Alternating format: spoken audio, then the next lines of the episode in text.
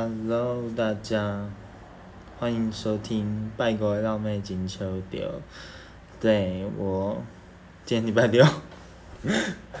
对，但我还是可以上片这样子哦，上片，对，就是可以上个段落给大家听。我现在有一点小累，有点想睡，然后因为今天好累，我今天去游泳，终于我的蛙式可以游二十五公尺了。对，先给自己掌声啊！然后就打了排球，挺累的啦。然后呢，今天其实是一个蛮特别的日子吗？蛮特别，都不知道大家知不知道今天是什么日子？今天，嗯，在台湾是原住民族纪念日。对，但我没有去细查这个节日它为何会被设立，但。我相信这是台湾多元文化进步，或者是说这样多元文化意识开始的一个呃起点。对对，就包含国家语言发展法，也把原住民族的语言复苏也纳入目标之中。那这样的纪念日的存在，我相信也是为了我们台湾的各个文化能够延续下去，能够多元并存，还有多元共荣。而存在的一项措施，对，那，嗯，我今天，我今天就是有一些话想说，那那些话就其实就跟原住民是有关的，对，那，呃，但这不是今天发生的事，嗯，是大概前天，前天的时候，我跟一个原住民的高中生弟弟一起在打排球，结果这时候在旁边算分的下一队。是，应该是一群国中生啊，就是身材很矮小，然后就啊，反正看起来是国中生样这样子，然后他们就突然间唱，就是看着我的原住民朋友，然后就唱起了一首歌，对，那个歌我真的不知道该怎么唱哎，就是什么好像抖音还是什么东西上面很红，就原住民自己在唱的，就是喝啤酒，喝喝台啤哦，还是什么，喝啤酒，喝台啤的时候一定要套保利达这样。然后那时候就是我其实没有听很清楚，但我听到“保地达”三个字，我就跟我就跟我我朋友原住民朋友就转头就说：“哎，谁要喝保地达？来啊！” 就我们就直接这样子，然后就然后他们就傻眼，就我看到他们在算分的时候直接傻眼，然后因为他们不知道我们听到了会有如此的反应，然后我就说：“来，火力全开！” 因为我们在打球，就喝保利达可以很提神，然后可以直接。对，就提升表现吧，然后就来火力全开。对，但但我就看他们傻眼，他们就想，哇塞，我们居然可以这样子回吧？我但我不知道他们的用意，还有，嗯，回复，还有看到我们回回复的反应，真正的想法是什么？只是我事后其实就在想，我觉得他们其实蛮不尊重人的。对，就，但我也只能说，我不知道他们原意是什么，或用意在哪，就是为什么要。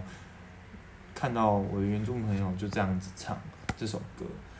嗯，或许可以说我很过度解读的说这是歧视，但有些时候我只能说歧视它不是人的有意，而是它存在在社会里面的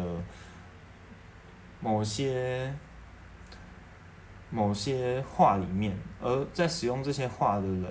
他的态度不知觉，就是不知不觉之中就会形成了一种我看清你的感受。就好像我们会用“还那”这个词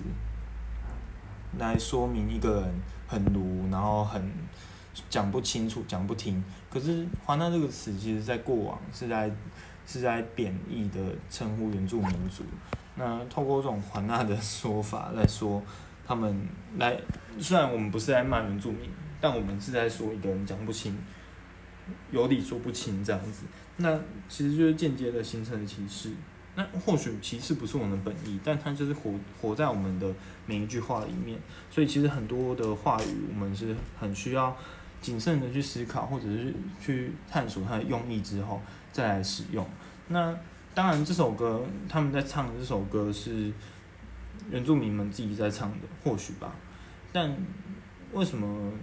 由汉人的弟弟来唱这句这这首歌就不对了，或者似乎就带着歧视的意味？因为我觉得在那时候看到的是一种态度吧，那样的态度是他们很直接的把原住民跟饮酒的文化连接在一起。那或许原住民族有饮酒文化，嗯，其实很多民族都饮酒文化，包含汉人自己本身也会有，华人也会有，特别是男性，男性的饮酒文化更可怕。那好，就饮酒文化日后有机会可以讲讲看，但我现在讲的是，确实他们有他们饮，就是原住民原住民饮酒文化，保利达、小米酒，这些这些酒类，这些酒种在他们的文化里面有很重要的地位，或者是说代表他们生，他们是他们生活中的一部分。结果，当我们用嘲笑的语气在讲这件事情。然后去，我觉得那是嘲笑啦。或许会说我放大解读，但我真的觉得那像是在嘲笑，因为他们就看着那我的原住朋我的原住民朋友，然后就笑着在唱一首歌，然后似乎不觉得，对，就就就就是似乎不觉得他们有任何的。想靠近我们的意思，就是想好好的跟我们做朋友的意思。因为当我们跟他们说来啊来喝啊，或者哎，就是保养很棒这样子的时候，他们反而不知道如何反应。或者说这些国中生是社交技巧差，还是他们突然发现了自己害怕原住民？也不是害怕原住民啊，就突然发现了自己没有那么的友善的时候吧。对，就是当他们发现了自己其实不知道该怎么去应对。原住民族的文化史，就我我把他们傻眼解读成他们发现了自己的无知，对，就是那是人家生活的一部分，人家就算喝保利达加台啤就保啤啦，对，简称保啤，就是人家就算喝保啤，那也是人家的生活，那他们的社群里面有这样的文化或这样的行为存在，那。我们其实不懂的人，就只能看着。那看着，如果我们又很刻意的去把它做一些连接，那些连接还不是正向的连接的话，那其实我就会把它判定为歧视。对。那我事后其实有问那个我的朋友，就说：“哎，你听到的时候有什么感想？”他说他其实没什么感想，就没什么感觉，因为他其实听过更多更恶意的。然后我就说，这更恶意的我当然知道，只是说，我觉得，你觉得你会不会觉得他们在嘲笑你的文化，或嘲笑你的背景，嘲笑你的生活？然后他就跟我说，他是真的没有太多感觉，或许是习惯了吧。那我其实就有点小无奈啊，嗯。那我之所以要拿出来讲，有一部分我是要，嗯，呼应到今天的原住民族纪念日。那原住民族日这一天呢？嗯，我相信是要让全台湾的人都能知道第一个原住民的存在。嗯好，或许全台湾真的都知道吧？九族文化村哦，真是够受受不了那个文化村。好，然后就各种原住民族，我相信大家都知道他们的存在，但大家真的有去了解过他们的文化背景吗？那他们的文化难道？难道是不具？应该说一定要具有价值才能存在的吗？对我之所以提出这这样的反思或批判的时候，是因为我觉得，嗯，很多时候我们都要求它这个文化必须要有价值，才能够被留下来、被存在。那所以，当我们这样子想的时候，我们就开始用文创的方式，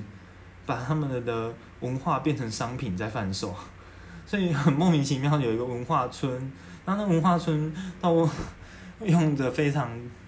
商贩卖商品的方式，把他们文化贩卖给别人，但没有任何人去了解这他们的文化为何被如此设置。所以我之前有听说过一个，呃，我之前在某个那叫那算研讨会吧，还是什么工作坊？对，反正就是听到一个原住民老师，他就说他曾经。就是在校务会议上面阻止校长做一件事，就是那个校长请校内的原住民孩童、原住民学生社团在练舞的、练一些原住民文化的舞的，就是传统文化舞的学生来跳迎宾舞。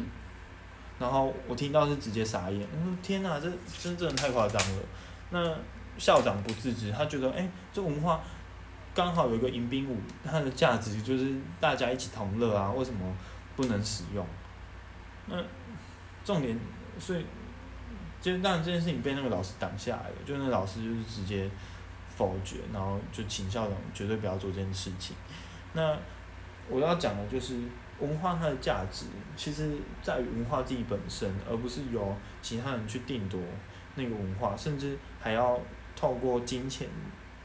的单位来计算它有没有存在的价值，它有没有被看见、被发现的价值。对，所以不是我们去买文文创商品，我们就 就是一个很懂得文文化的或很有文化的人。而是我们在买的同时，我们真的能够去理解到，哎，为何这个文化会有如此的象征或作为？就好像我去日月潭的时候，就看到衣服那边卖的 T 恤上面会有一头鹿，那其实你就要去细看，为什么是一头鹿？哦，我觉得原来是他们的神话里面有一头鹿领着他们的族人来到日月潭，去开创了他们的族，就是开创。开创出在那边的原住民文化，那每样东西在每个原住民族里面其实都有不同的意义。这从酒类到他们的山林间的动物，还有他们的语言。所以当我来从当我们在日常生活中那边跟原住民一起混的时候，就算不是跟原住民一起混，我也会这样啊，就是在那边就是用一些用语啊，像海啸啊、咿呀、绕啊，然后。对啊，拜狗绕妹绕妹绕那个词就是从他们来的啊。那这些都是他非常有他们文化特色的使用方式。那对我我其实我问过我朋友，我朋友就说，哎，我其实跟感觉跟部落混很熟，但其实我就是平平常跟他们真的是待混久了，所以或许有学到一点使用的方式吧。对，那对我觉得那。那不是我要讲的重点，就是我我个人怎么实践。我觉得每个人有每个人实践方式，但我非常的不喜欢那一种一知半解的使用方法。所以当有人是如此，就当你看到原住民的时候，你就会想起这首歌。我觉得没什么不好，但我们如果没有从来没有去仔细的认识这个文化，或想过这个。这这一件事情怎么产生的时候，我就会认定它有歧视的意味，就是你不尊重这个文化，或者说你你就是在玩这个文化，你没有要把它视为一种文化，你就是在玩弄跟嘲笑别人的生活。那我觉得这真的是很恶意，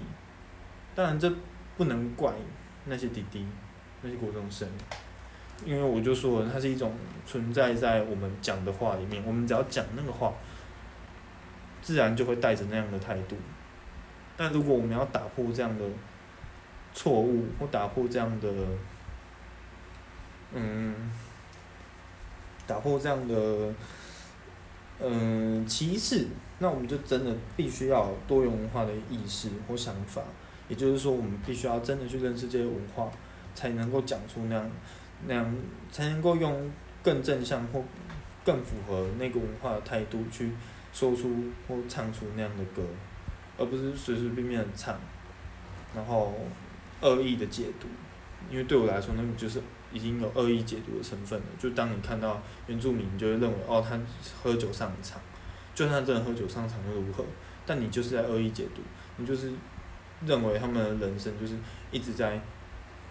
喝太爆皮，然后，然后。在那边鬼混吧，我不知道，就是我不知道他们是如何解更深的解读到这一点，但我不觉得那是一件很好的解读或很正向的解读。那好，虽然他们是打输我们的，而且输很惨，输很难看，对，好，但那我觉得那不是重点，就是重点就是，到底为什么可以要这样子去扭曲人家的文化？我觉得那是汉人的高傲。对，有时候我就会直接讲汉人，就算我自己是汉人，但我觉得那就是汉人的高傲，藏在那那是种汉人中心的思想，非我族类，其心必异，就是很久以前就有的话，就就是跟我不同族不同类的人，那他的心就不可能是忠心的。那为什么人家要对你忠心？人家其实都有他自己本身的，嗯，社群或者社区、部落、生活、家庭，那那些完跟我们华人完全不同。那他其心必异是正常的啊，因为我们从来没有去正确的认识别人，那他当然不会正确认识你啊。人跟人之间的相处是互相的，如果华人没有汉人没有放下他们这么自我中心的思想，去认识其他文化或接触其他文化，而且我说的是深度的认识时，那他我们就很难一起在这片岛屿上共存。那这件事情其实也可以去讲到李登辉过世的这件事。李登辉开始用原住民这三个字去称呼这些族群，包含山地的原住民、平埔族，他们都是原住民，而他不使用什么山地同胞、三胞这种这种鬼话来骗大家说我们都是同胞这件事情，我们从来不是同胞。以多元文化而言，我们的文化完全不一样，那我们为什么会是同胞？我们称顶多是邻居，甚至是强占土地的邻居。嗯，所以当我们开始使用“原住民”这个词，舍弃环那，舍弃三包，用“原住民”这个词的时候，其实就是开始多元文化的第一门课，或者是看见多元的第一门课。那李登辉他使用“原住民”这个证明的方式，就表示说。他看他看中一件事情，我不知道这是不是我个人过度的解读啊，但我会这样子解读，就是，嗯，当他开始使用这个词的时候，就表示他看见多元。那他看见多元的话，他就看见了台湾人的认同，或台湾人台湾的存在，不能只有汉人，不能只有看见汉人，所以他重他用原住民这个词去框示出原住民的存在，要大家能够看见他们，而不是要。这些原住民学习汉人，让他们变成汉人。如果他们学习汉人变成汉人，那就是文化殖民。好，那好，现在其实也是文化殖民了。因为我就问了我那个朋友，我说：“你国中的时候，你们学校的老师有多少人是原住民？”真的非常少啊。他的回答，他就说都是汉人。那原住民都去修车了。多么心碎，多么令人心碎的一句话。他说：“原住民的去修车，这汉人垄断了教育，那一而且教授汉人的知识给原住民，这等于是说，要这些原住民族去忘记了自己的文化，或渐渐的舍弃了自己的文化。所以你说学校里面教。”国文，我真的很讨厌国文这个词。我想证明华文或中文，学校里面教中文，然后你说教中文有用，对，教中文确实有用。你可以在非部落以外的地方使用。那学校教英文，对你确实很有用，你可以在非部落或非台湾以外的地方使用。但为什么学校不好好的正视这些母语？然后当母语渐渐不见的时候，你会说啊，母语没用，好吧？母语真的没用了，因为没有人要重视他们，并不是母语本身没用，而是我们华人或汉人社会的存在使得母语没用，使得原住民的母语没用。所以，真正的这样照这样的逻辑去看的话，是汉人剥夺了母语的价值。对，那除了这这一点以外。在我当然不知道那些部落里的学校他们的学制是如何，但都有一个共同点，他们都是国中、高中，所以他们有一个未来的蓝图，就是考大学。但考大学反而变成部落里面必须要有的一个目标时，那其实就有点悲惨，就好像我相信这件事情不只是不就是原住民族会有的困扰。就是很多台湾的孩子也是，让升大学变成一种压力时，而非一种选择。就是大家都一定要有大学读，那就会变成说，我们我们都必须升学，但升学并不是每个人的选择。好，所以有人会选择高中毕业、高职毕业就出社会工作，但因着他们的低学历，他们并没有办法找到很好的工作，或者是在第一眼就被看见。他们必须走向其他更辛苦的道路。那好，你又说那是他们自己选择的，所以当他们选择不辛苦的道路时，就是走向大学，但大学就并不一定是真正能够给予他们想要的东西的地方，就就变成我们就是在逼迫孩子学习，学习一些他们用不到的东西或他们不需要的东西，这其实就跟强迫推销是一样道理，只是透过政策的方式落实，对。那我觉得这就是很需要去大家去思考跟看见的地方。那如果再带入原住民族的这个身份的去看待这个议题的话，那我们就会去想着这些知识对原住民族而言是真的有用吗？还是我们只是在文化殖民？希望就这个反思是有价值的，我是希望啦，因为说实在话，我自己。我现在也才开始思考而已，那希望可我可以有更多的想法出现或说法出现这样子，对，然后我刚刚其实还有想到一个，但我现在有一点点忘记了，我刚刚脑中一闪而过的是什么？就我刚刚好像有想到一个跟原住民族，就文化从文化殖民这点去看的话，我似乎有想到另外一点。嗯，好，我现在想到另外一点，就是原住民族看待同性恋的态度，其实很好像我据我所知啊，是因部落而异，就是因着他们的不同族会有不同的看法，就好像布农布农族是父系社会，所以可能对于同性恋的态度会比较负向。那台湾族他们是呃贵族的贵族社会，所以。他们对待同性恋者似乎较较没有那么多的偏见，可是有一个大重点，就是多数的原住民都有宗教信仰，而这样的宗教信仰并不是萨满信仰，而是天主教或基督教，而这样的宗教信仰反而很容易使得他们对于同性恋者有负向的态度在，所以嗯，原住民族的同性恋者。其实也有很多不同的课课题存在，就是对，它跟一般汉人的课题可能不一样。汉人如果是男同性恋者或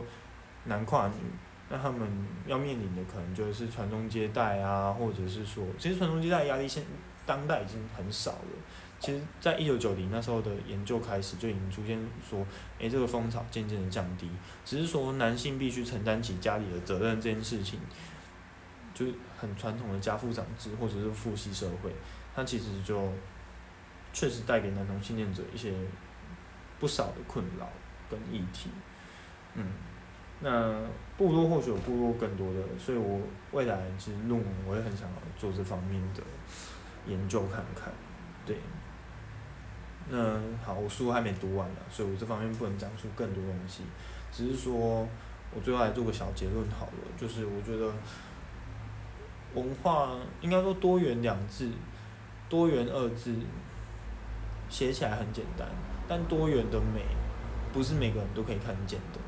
那在每个人看见多元的美这件事情的时候，其实都忘记了自己需要参与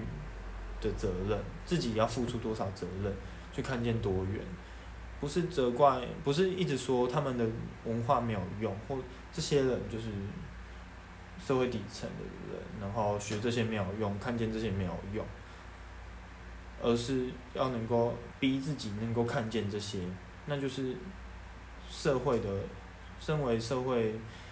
一组的义务跟责任，对。然后我现在又突然想起一件事情，我稍微讲一下下好了，就是，嗯，我的表弟是那个新住民。第二代就是他，就我舅妈是越南人，然后两个表弟就是越南混血台湾这样子，然后我爸他前几年就很常讲一个东西，他就说现在越南啊东南亚的经济起来了，然后他就说真的很可惜，我的表弟们没有学他们越南话，他说现在越南话多有价值。好，你听到价值你就知道很烦的，就是我们为什么要用这种东西去衡量他们的文化有没有学习的必要？这这真的是很瞎。所以当所以韩国语当时说什么哦母语，请你自己在家学，我们就是要双语城市，中文跟英文。那不就表示说中文跟英文才有价值吗？对啊，你就学不学母语，我觉得学母语当然是很重要的。我的立场是一定要学母语，但那本来就是每个家庭的教养状况不同所致。那如果他们有看见他的母国文化，其实就会期望他们学学起他们的母语，这很正常。但不能因为说他的母语比较有价值，比较好沟通，比较有商业，比较能赚钱。就是他的商业价值存在，他才有学的必要。我觉得这真的是太变态了，或太偏颇了，就莫名其妙。这些老男老男人在到底在想什么？然后就哦，就我听到这种话都会翻白眼，然后就骂他骂我爸这样子，就说到底凭什么？价值不价值，怎么会是由你来判断？就算东南亚的东西你吃不习惯，他们的话你听不懂，那也只能说你你这个人舌头挑，然后你你笨。你没办法学习第二种语言、第三种语言，就是到底凭什么就说那是价值？就只是用钱来判断，就是，但我知道钱钱很重要啦，但用钱来判断人家的文化价值，那不就等于用钱来逼逼死这个世界只能有一种语言或少数几种优势语言存在吗？那？试想，这个世界上要死多少人？那就算没死，这些人有也都因此而被划分出多少的阶层来？学会那个语言就是优势，有那个母语就是优势。嗯，怎么会变得这么变态跟可怕？所以我是觉得母语不要为了商业价值跟利益而去学母语，而且在学习的过程，真的是要套入文化来看，从文化层面去看待。这项语言的形成跟使用，那那才是真正的在学习一项语言，因为语言就是生活，生活都是靠语言的互相流动去建立起来的。我们跟人开始讲话，那些话才会在我们之间有了意义，有沟通的意义，那才会传递出去。一对一变成一对二，二对二，三对三，四对四，变多对多，社会才会因此而建立起来。对，文化就是这样形成的，就是在语言里面，话是很重要的，字是很重要的，文字很重要，它都，嗯，承载着，或者是说带着很多我们共同，包含我们的祖先、我们先先辈，然后爸爸妈妈、公公妈跟上面的人们，他们所有生活的经验的总和，就是活在我们的话里面，对，所以。讲到最后结论，最后一句结论就是，请看见多元，还有保持多元文化的意识，这是当代台湾人少不了的课题。呀，好，那今天的节目就在这边跟大家说个再见，然后祝大家啊。我实在说不出什么祝福的话，怎么办？我祝福的话语好少，那就那就，嗯，大家晚安、早安、午安，女生下午茶的早安、晚安、午安，拜拜。